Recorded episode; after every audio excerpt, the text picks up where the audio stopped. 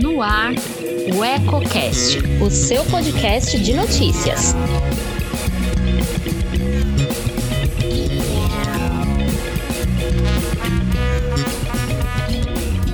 Olá, aqui é a Priscila Pegatin e te convido a acompanhar agora o Eco Brasil, com as principais notícias do país e do mundo nesta quinta-feira, dia 23.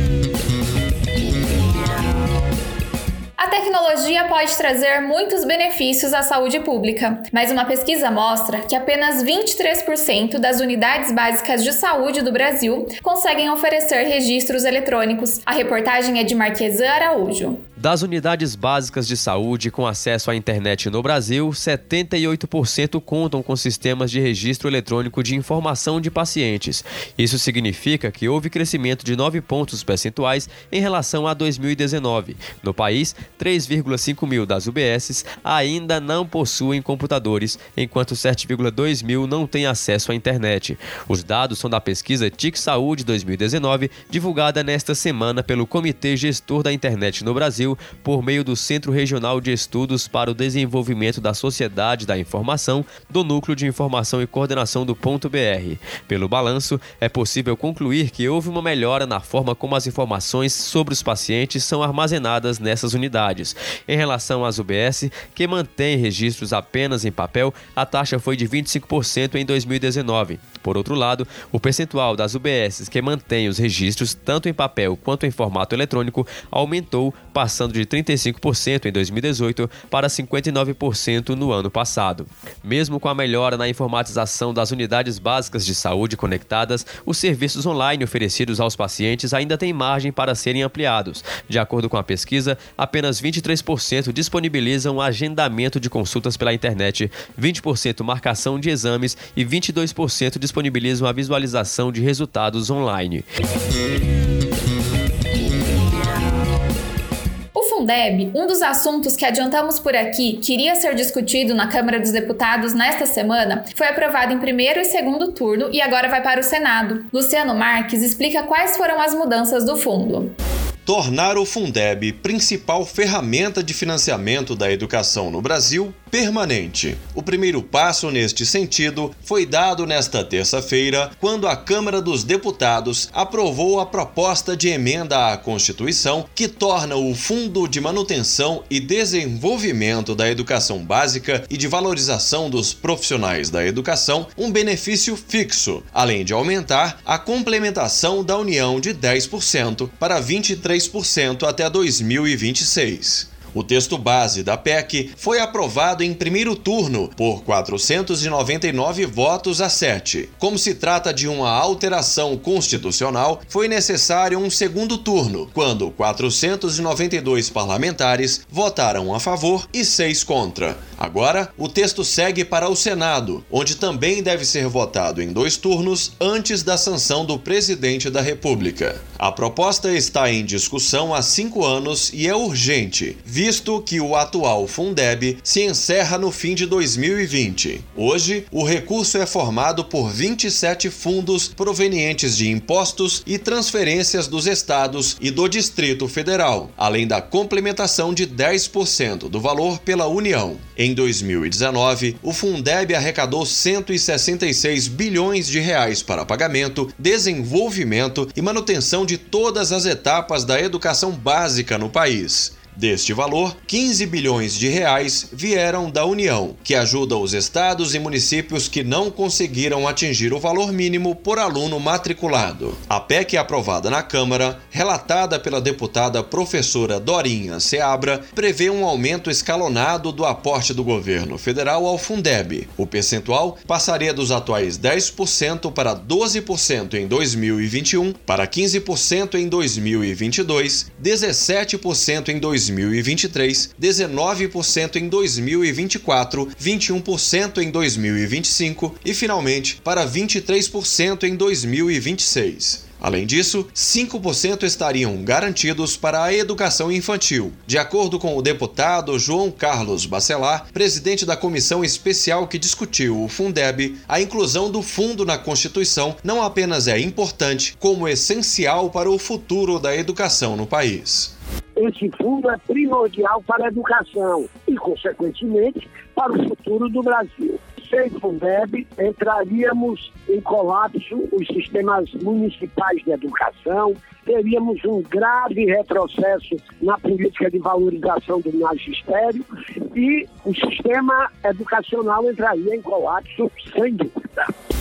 A educação brasileira já enfrenta enormes problemas, mesmo com o apoio do fundo, que financia cerca de 60% da educação pública. A expectativa é de que o novo Fundeb destine dinheiro para reforçar a educação de aproximadamente 3 mil municípios. O reforço da União, que normalmente vai para nove estados, deve chegar a 23 estados brasileiros, segundo o novo modelo. De acordo com Luiz Miguel Martins, presidente da União, Undime, a votação do novo Fundeb e a nova distribuição do complemento da União pode, finalmente, garantir uma educação pública mais equitativa no Brasil. Esta nova forma, ela viria então com um critério novo também para fazer a distribuição. Ela olharia para a questão dos municípios e não mais para o âmbito do conjunto do Estado. Né? Então, com isso, municípios pobres, muito pobres, necessitados que estão em estados mais ricos, terão condição de receber também.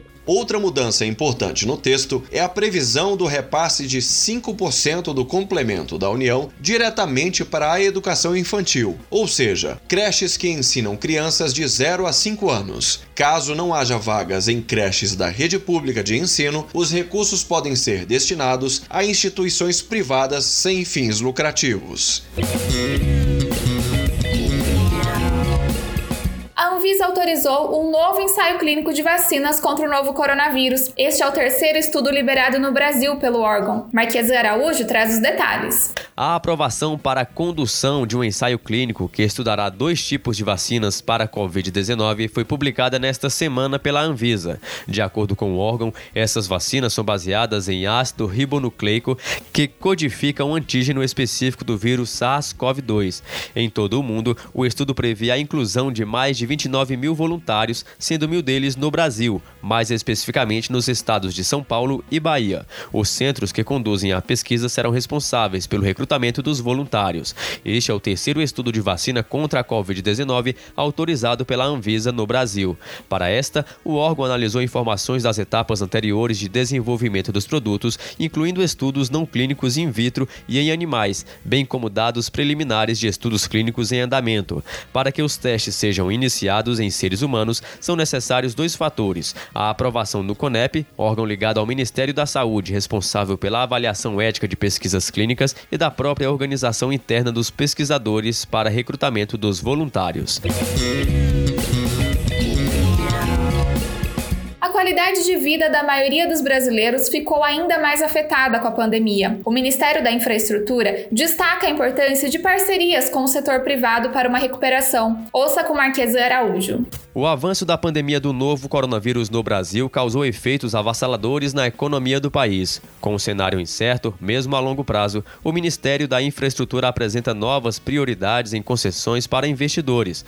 Dados do Banco Mundial apontam para a necessidade de investimentos anuais da ordem de 4,25% do PIB para melhorar a qualidade de vida dos brasileiros, em comparação com os menos de 2% atuais. Com isso, a pasta avalia que, pela crise ter atingido milhares de empregos e a renda dos brasileiros, causando um impacto direto na redução do chamado custo Brasil, será necessário maior o investimento em infraestrutura e ampliação de parcerias com o setor privado.